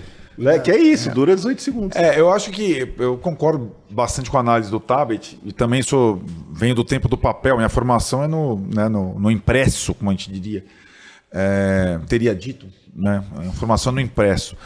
É, e, e, parecia, no início dessa revolução digital, a questão da internet e tal, que é, as pessoas formadas, por exemplo, no papel, não saberiam lidar com, com a revolução digital. Aí eu estava falando, né, vendo as, as mídias sociais, é, todas recentes, né, de fato, um monte de. E, e acho que o grande segredo é a forma, é, é a produção do conteúdo, né? É, em qualquer plataforma, independente da plataforma, independente, e acho que essa agilidade hoje ela, ela é preciosa. É claro que é, você tem os, os, os exageros para lá e para cá e tudo mais, mas eu acho que é, os pontos a favor são muito maiores. Na minha, uh, na minha, digamos, área, na minha profissão, o que eu acho que teve é, e não se deve necessariamente à revolução tecnológica, deve ser a uma formação do jornalista. Hoje, eu acho que se opina muito e se apura pouco. Exatamente. E, e assim, digamos, o, a pauta do Tonhão, a catequese que eu tive que passar até dar a minha primeira opinião, foi muito útil. É, ajudou até eu ter segurança para dar minha primeira opinião, ou no programa de debate, ou no linha de passe e tal, eu tive que gramar bastante. Eu tive que falar com mil pessoas. Eu tive que entrevistar mil pessoas. Isso te deu maturidade. Isso me dá maturidade, discernimento. Uh, e hoje eu acho que esse, essa facilidade comunicativa, eu estou falando uma visão do jornalista, não do consumidor. É. Ela estimula, ela só quase eh, te compele a opinar sobre qualquer coisa, sobre qualquer assunto, sendo que você muitas vezes não tem tanta base para isso. Então, eu uhum. acho que é um problema, é um problema da nossa profissão Acho que é muito pouca apuração hoje, muito pouca apuração. Ninguém pega um telefone e tal. Eu tenho é, a felicidade de conviver num programa diário na Band Esportes com a Marília Ruiz, que foi jornalista, minha colega na Folha, que ela, é, para mim, é o exemplo. O Mauro César também é um exemplo. PVC também é um exemplo. A Marília Ruiz, ela dá a opinião dela com a mesma voracidade que ela procura informação. Então, acho que essa é uma é um, é um exemplo ideal da coisa. Ela não deixa de ir atrás do presidente, do jogador, do técnico, do empresário, tal, não sei o quê, para chegar no programa e olha, eu vou aqui dar a minha sentença final sobre todas as coisas. Isso eu acho uma questão E não é só problemática. No, não é só no esporte, né? Não, não só no esporte, é, no geral. No geral. né? No geral. Isso eu acho uma, uma questão. Tem uns podcasts assim, né? Tem uns caras É, às tipo, vezes, o canal do YouTube, os É, podcasts. os caras que falam assim, falam- não, mas porra, partido, né? Vamos deixar rolar. Tem- Sim, sei. Mas então eu acho que é uma, é uma questão que, e, e, de fato, eu sinto falta na formação jornalística e acho que é uma coisa essencial. A questão da, da apuração, né? Então é o monitorando, né? Então é mais fácil você falar, tá monitorando que você pegar o telefone, ó, você tem interesse no fulano? Você tem interesse? Ô, fulano, os caras te ligaram? Os caras não sei o quê. E é curioso, porque você tem mais acesso. Você não tem só o acesso presencial, como era na nossa época. Você tinha que ir ao treino, ou ao sala do presidente ou a empresa do presidente, esperar o cara acabar o expediente às seis da tarde para fazer uma pergunta para o Vicente Matheus. Você vai contratar o Sócrates? Aí E hoje tudo bem, você então, manda fazer- a mensagem pelo WhatsApp Pois é. dele e Mas sabe que eu acho que a grande mudança da, da comunicação, não do, não do ponto de vista do jornalista, assim, de uma forma geral, juntando todos os universos, é exatamente o que ele estava falando. É todo mundo se sentir no direito de dar opinião Pois sobre é, tudo. Sobre toda E mais, se- falando de uma rede específica, o Twitter, que é onde se dá muita opinião, vocês não acham que é um perigo eh, dar opiniões em 100, 280 agora caracteres? Agora Pra vai poder editar, formar- né? Parece. Para você formar uma opinião, eu lembro quando eu escrevi meus primeiros textos opinativos no lance, também tendo que comer muita grama, tinha que ter uma coluna ali para você embasar aquilo ali, uma informação, um- um- uma declaração, para você embasar uma opinião. Hoje, em 240, cara- 280 caracteres, você solta uma bomba ali e é um perigo. Então, mas isso que o Arnaldo estava falando é interessante porque, assim, apesar de você ter, e eu, eu posso falar isso porque eu já trabalhei apurando também, né? E, eu- e assim como eu já apurei, eu já fui fonte. É, você teve. Eu tive dois, dois lados, assim. O Arnaldo tem uma experiência de jornalismo esportivo que eu nunca vou ter. É, mas eu tive uma experiência que eu Mas, acho hein? que o Arnaldo nunca vai ter, que assim, eu fui dirigente de clube de futebol. Então Aham. eu já apurei quando eu comecei minha carreira no jornalismo e eu já fui fonte Uhum. de gente que me ligava. O Mauro César me ligava. então, assim, a questão é: é muito importante apesar de ter WhatsApp, Twitter, Instagram, etc., é muito importante para o jornalista falar diretamente com a sua fonte. Como a gente está aqui. assim. Como a gente está aqui agora. Porque o Tomar tom, café com a o fonte. tom muda Chamar tudo. pra tomar café. Claro. O tom, um olhar, um sinal que a pessoa dá fisicamente. Você chega para um cara e fala assim, manda um WhatsApp. Eu sou repórter e o Tavis é dirigente do Corinthians. Aí eu chego e mando um WhatsApp pro Tavis. Tavis, é verdade que o Corinthians vai contratar o Cavani? Aí o Tavis me responde assim: não, ponto. Se eu sou esse jornalista conformado, relaxado, eu vou dizer, não, falei hoje, eu chego no programa de televisão e falo, falei hoje com uma fonte importante do Corinthians e me garantiu que o Corinthians não está interessado no Cavani. Aí você encontra com o Tavis, mesmo dia, só que não foi pelo WhatsApp que você mandou. Fala assim, Tavis, vem cá. O Corinthians vai trazer o Cavani? Aí o Tavis responde assim, rapaz, fala disso não. Não, fala, fala que não, fala que não. Já é outra já mudou resposta. o tom. Já é outra resposta. Você já tem uma outra É apuração. outra coisa. Você tem uma outra leitura Claro. daquilo. E, e às vezes o cara chega pra você e ele fala uma coisa em off que você não pode publicar, mas te abre caminhos pra você procurar outras Exato. fontes. Então eles falam Não, pra você assim, ó, eu não tô te falando isso, tá? Não, não, você não ouviu isso de mim, vai contratar, mas você não pode dizer que fui eu e eu não tô te dando essa confirmação. Aí o cara fala assim, tá bom, desliga o telefone, aí ele liga pro outro vice-presidente do Tavis e fala assim, olha, tô sabendo que vai trazer o Cavani, quando é? Aí o cara já fica... Tá, então assim, jornalista que é bom, apura. E apura de verdade, apura ligando, entrando em contato, sentindo a fonte. E não naquela coisa, teria, sei lá o quê, né? Porque é relaxado. E a fonte que é boa sabe quando ela tem que dar uma informação, porque ali na frente ela vai precisar né, direcionar alguma coisa na, na, na- na comunicação. Exatamente. Jornalista bom toma café, chama pra tomar café. É isso. Toma café. A gente está recebendo hoje o jornalista Arnaldo Ribeiro, o publicitário, humorista, roteirista, Antônio Tabet, Ô, qual- Tabet, onde você é. é mais feliz? Eu queria eu ia- saber. não, eu- Onde você se encaixa? Só pra emendar, abril de 2022. O que, que você tá fazendo agora, em abril de 2022? Tô num podcast da Comebol Libertadores. É, não, eu hoje eu sou eu sou ator e roteirista do Porta dos Fundos. Sou sócio do Porta dos Fundos, sou sócio do canal My News e tenho umas outras coisinhas assim que estão começando, mas que eu tenho uma participação pequena e que eu prefiro que manter assim. Aí quando for vendido lá pro Zuckerberg, aí eu digo que, eu digo que era eu. Igual Desimpedidos. Quando vendi, eu falei, ah, é, fui eu que comecei. Mas o Desimpedidos é uma revolução na, na, na- na comunicação também, principalmente com a molecada. Sim, Principalmente com a molecada. O Desimpedidos foi legal ter começado esse projeto junto com o André, com o Rafael Gross, assim, uma galera, uma galera muito boa, muito interessada. É, eles, eles são eles, assim, aquela galera que começou o Desimpedidos comigo era um pessoal muito muito proativo, muito apaixonado pelo jogo. Eles não entendiam muito de, de coisas populares, tanto é que o nome Desimpedidos foi eu que dei. O nome que eles queriam era tipo New Web Sports Marketing Channel. Aí eu falei, não, galera, porra não, Desimpedidos. Aí virou Desimpedidos. Mas foi muito legal ver onde chegou o Desimpedidos Baita nome. Um baita nome, e que produziu né, o Bolívia, que produziu o Fred e tantos outros caras que estão hoje lá brilhando. E foi legal participar disso, ter isso no meu currículo ali, eu levo com muito orgulho e, e durante muito tempo foi o, cama- o canal mais influente, importante de esportes na, no hemisfério sul do planeta aí, batendo gigantes, né? Aliás, é uma especialidade nossa, né, Tavis? A gente fazer, fazer canais na internet que batem gigantes. O nosso Flamengo, quando a gente esteve lá, o Flamengo teve um índice de crescimento que só perdia para dois clubes no mundo.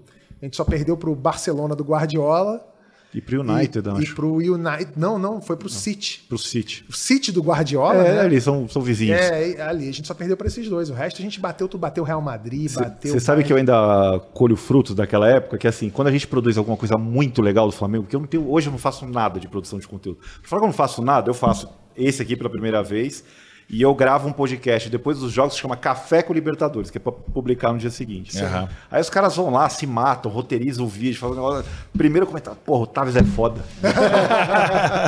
É isso. A torcida do Flamengo. Você que está acompanhando aí no YouTube, ó, se inscreve aqui no nosso canal. A gente está falando sobre jornalismo, já falamos sobre haters, né? Esses que perturbam essas figuras como a gente está recebendo hoje. Não façam isso. O ambiente da internet precisa ser mais saudável. Manda mensagem, como você está mandando aqui para o nosso blog. Estou vendo aqui muita gente escrevendo aqui. Tem fãs aqui do Tabet também, do Arnaldo, jornalistas que também está sempre presente aí em lives. Mudando um pouquinho o rumo da prosa. É, o jogo de Libertadores mais especial para vocês, seja na cobertura, seja como torcedor, aí vocês vão eleger aí o de É vocês. fácil, né? Pra mim é muito fácil. Pra mim é a final da, do Gabigol, né? A virada foi. Eu não consegui ir pro jogo porque eu tinha tudo armado pra ir pro Chile. E, e logo depois eu, Eu ia. dessa história. Eu ia pra, pra cerimônia do M, né? Que a gente. E vocês ganharam o A gente ganhou o M. Então, assim, eu, tava. Eu, eu, eu, eu ia fazer uma viagem que era Rio, Chile, Estados Unidos e tal. Então foi uma semana muito especial pra mim ali, né? E aí aconteceu aquela convulsão social no Chile. Mudou pro Peru e eu não consegui mais produzir a viagem que eu tinha que ir pro Peru e depois para os Estados Unidos, porque eu- ia só com meu filho e meu filho meu filho é pré-adolescente, então eu ia ter que ir voltar, não dava para levar ele comigo para Nova York, só- foi uma complicação. Então eu acabei não, não indo para lá ver o jogo pela TV. E eu tava vendo o jogo com meu filho em casa e e o jogo foi passando, o River jogando bem, o Flamengo preso, travado. E eu já estava considerando, já estava Entregando os pontos. Inter- entregando os pontos, já conformado com a derrota. Quando teve o gol de empate, eu ainda demorei para comemorar, porque com essa praga do VAR, É, meu velho. eu ainda, eu ainda, eu, eu- eu sou um entusiasta do VAR, tá? Mas assim, Ah. quando, teve, quando teve o gol, eu falei, eu tive a impressão que o Gabigol estava impedido. Certo. Então eu fiquei meio assim, mas depois eu comemorei muito e tal. Quando teve o segundo gol, Putz. eu, eu sabia que tinha sido gol, não tinha dúvida, e eu não consegui dar um grito. Tinha forças. Eu não tinha força, eu fiquei parado. Mas no estágio foi assim também. Eu fiquei parado e aí eu e meu filho, a gente se abraçou e a gente chorou copiosamente na sala de casa. Fiquei abraçando meu filho chorando, chorando, chorando, chorando, chorando. E depois, depois a gente começou a gritar na varanda de casa. Foi isso. Esse jogo, pra mim, é, é o jogo. É o jogo. No estádio foi muito assim, óbvio que comemoraram, mas a galera tava. Assim, era um. Não é que não acreditavam, é que era um roteiro muito bom pra ser verdade. Pô, tavam- tava, o Flamengo tava perdendo até o minuto Até o minuto 87. mais ou menos. 88. Minuto 88. Tem uma história 38. maravilhosa, vou te contar depois. Essa eu Tem- não posso contar no ar, mas. Já pode, tivemos pode virar um NFT, essa, essa, essa eu, imagem. é, eu fiquei tão feliz com esse título que depois eu fui pra Nova York, pra gente, a gente ia concorrer ao M. Nós não éramos nem favoritos ao M, assim, tinha pelo menos uns, uns dois países que nas bolsas de aposta do M eram favor, favoritas a, bater o porta dos fundos naquele ano. E aí eu falei, porra, tô no M, tô em Nova York, tô de smoking, Flamengo campeão da Libertadores, quer saber? Vou é Vambora. vinho, vinho, vinho, vinho, vinho, vinho, vinho, ganhou o porta dos fundos. Eu subi, eu fiz um negócio, eu não, fa- não faço, eu, eu não bebo muito, eu subi, bebo muito pouco. Nem- Engatinha perto da gente. Eu subi, eu subi no palco do M bêbado.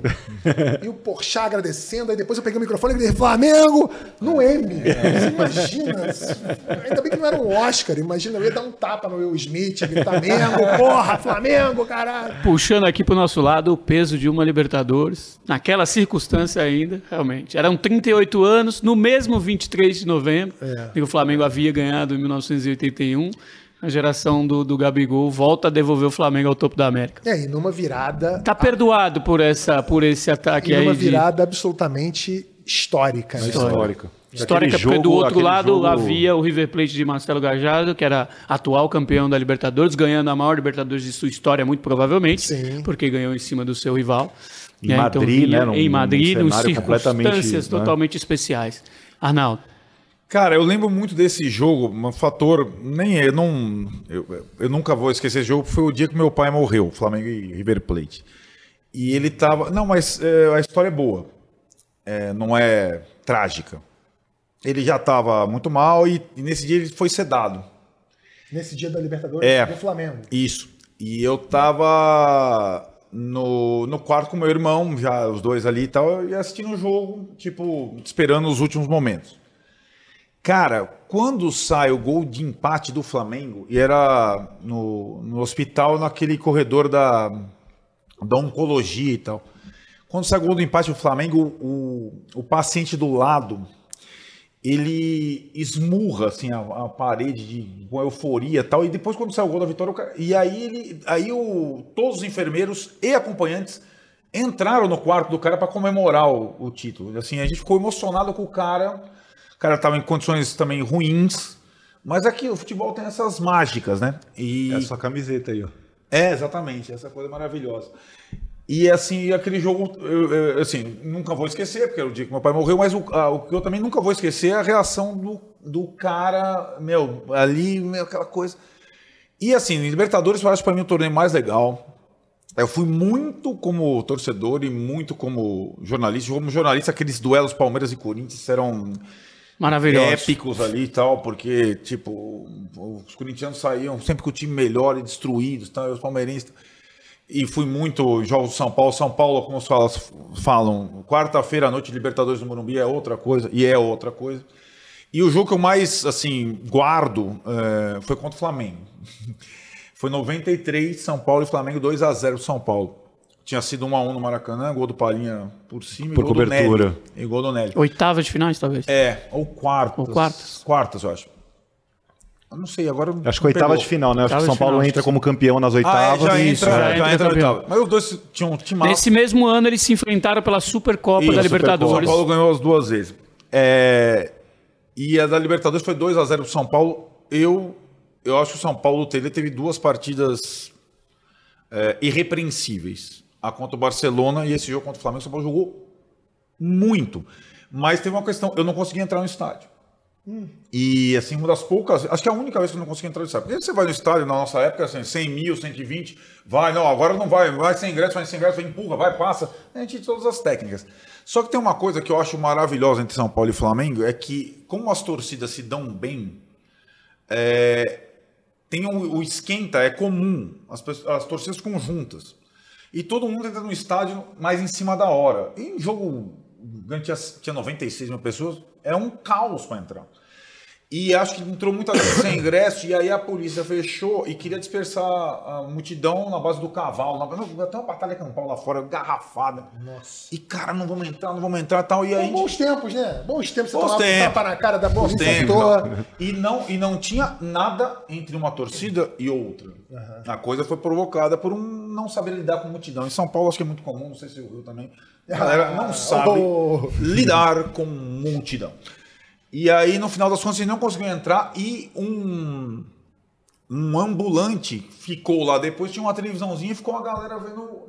Eu não consegui entrar no estádio, então o estádio estava ali e a gente vendo a televisãozinha do ambulante. Acho que o Cafu fez um gol, e, se não me engano, o Palinha mesmo, Milha. E eu lembro disso, falei, cara, eu não tô dentro, mas assim, eu consegui me ver lá dentro, porque além de dar para assistir, você tinha que todo aquele ambiente e tal.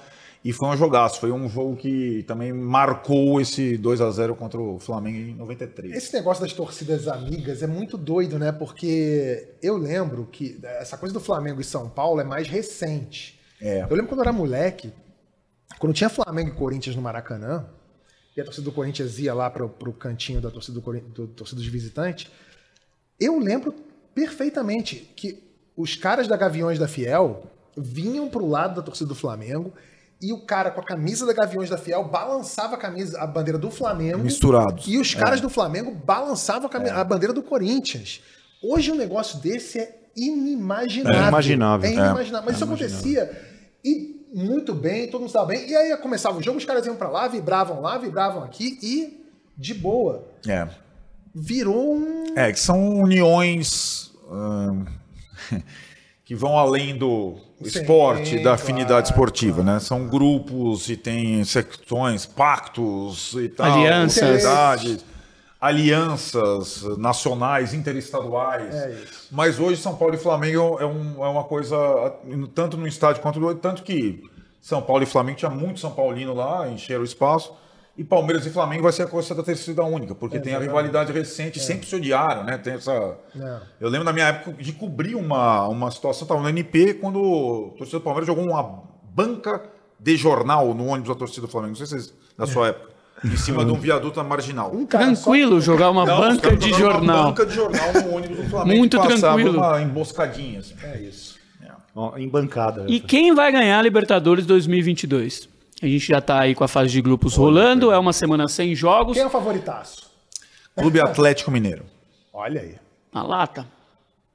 Tá de Eu- acordo? Tá? Não, eu não, não acho que o Atlético Mineiro seja o favoritão. Hoje, se você perguntar quem é o favorito, pra mim, o favorito é o Palmeiras.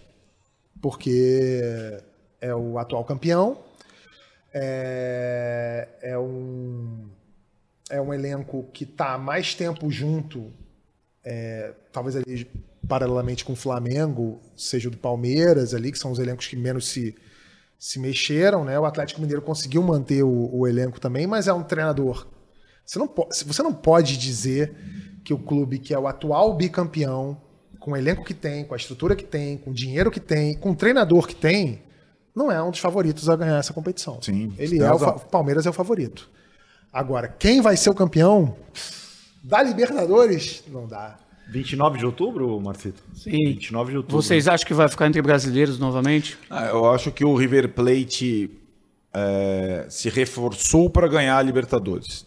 E o calendário dos clubes brasileiros ele é o mais desafiador nos últimos tempos. Se o River Plate, que enfim conseguiu conquistar o Campeonato Argentino, lidar com essa tripla. Por, por que eu falei do Atlético? Porque eu acho que o Atlético é o elenco brasileiro que tem mais condição de lidar com tripla frente. O do Flamengo também tem, se ajustar, os reforços entrarem, recuperar os jogadores e tal. Esse negócio é uma carnificina, em termos de. de não tem semana vaga. Total. Quem souber lidar com três frentes no Brasil, e acho que o Galo, depois de priorizar um brasileiro de 50 anos sem ganhar tal, ele está engasgado a questão do, do Palmeiras, gol qualificado, perde pênalti, uma falha. Dentro de casa. Dentro de casa, eu acho que o Galo tem uma, uma tendência a priorizar a Libertadores quando, eh, imagino eu, diferentemente do ano passado. Quando tentou ganhar tudo e quase ganhou. Hein? Acho que foi ano passado foi exemplar nesse aspecto. Teve força para ir até o fim em todas. E, a- mas acho que o River Plate eh, pensou nessa quebrar essa hegemonia brasileira. Tem um técnico que conhece faz. todos os. Tem o Monumental de Nunes de volta, tem a torcida e contratou É um elemento a mais, né? É, e tem, tem outro detalhe aí também que é, que, é o seguinte, que é o seguinte: a gente não pode esquecer que o Palmeiras tem é, esse ano a oportunidade de se transformar no maior campeão da Libertadores É. e tricampeão, né? Então, Isso em termos de Brasil, né? Se isolar sim, como. sim, sim, não, ele já é junto com. já junto com São Junto com Paulo. São Paulo, com- Mas assim, ele pode se transformar no maior campeão brasileiro da Libertadores e tricampeão. É. Então, assim, eu não sou palmeirense, eu não tô na diretoria do Palmeiras, mas se eu estivesse lá, Ah, sim. eu ia falar, gente, olha aqui, ó, prioridade número zero Sim, sim. é ganhar Libertadores. Porque se o Palmeiras ganha Libertadores, é, é- é história. É. É. história. Todo Libertadores é história. Mas ganhar nessas circunstâncias, você assina um atestado que é, é, né, imbatível. Como é, que, como é que alguém vai fazer isso agora? Vai, vai demorar. Abel vai ser coroado, não vai? Nossa! Estátua do Abel. Estátua. Fica abraçado com a Leila. né? É, o último clube que teve essa possibilidade de ser tricampeão, Boca Juniors, né? Porque havia sido o último a ser bi, ali em 2000, 2001 e 2002 fracasso o Olímpia é campeão no Pacaembu. O Palmeiras tem essa contra o São Caetano, o Palmeiras É. tem essa possibilidade. Anterior, o São Paulo do Tele fracassou contra o Versátil. É realmente teve o. Boca, né? Seria um É, feito. ah, que você acabou de o falar Boca. seria um É. grande feito aí de proporções inimagináveis, né? Pois é. O Abel deve estar pensando nisso. E, e o, o, tri, o último tri, quem foi o Independiente? Independente. E o Estudiantes também O Estudiantes. tem o seu tricampeonato. O Estudiantes que tem quatro, ganhou também a, a Libertadores de 2010 sobre o Cruzeiro. Mas 2009. antes havia, 2009, havia sido tricampeão também. O Abel certamente está pensando nisso. Com certeza. Já está aí grafado na. Só na- para repassar a lista dos tris, para não falar que a gente esqueceu, né? Palmeiras, São Paulo, Santos, e Grêmio. E só o Palmeiras tem essa possibilidade esse ano, porque os outros Não né, estão Grêmio disputando. Não, não está disputando. São Paulo e Santos na Comebol Sul-Americana. Querem deixar um palpite para a Sul-Americana? Cara, eu acho o torneio mais difícil de palpitar. Já estamos nos acréscimos aqui da É nossa tipo a Europa League. 90 mais eu 3. acho muito difícil. Vamos ficar aqui. São Paulo ganha. 20. São Paulo ganha a Sul-Americana. São Paulo? É. Olha aí. Olha aí. Pra Assumiu. quebrar aquele negócio do meio título lá, que o Tigre fugiu. é, São Quais Paulo a brasileiros na Sul-Americana mesmo? Já esqueci. São Paulo, Santos, Atlético Goianiense, Fluminense. Fluminense, Cuiabá, Cuiabá, Internacional. Internacional Ceará. e Ceará. É isso aí. Aliás, o Atlético Goianiense, antes de Eu vou empatar cravar aqui, Vozão.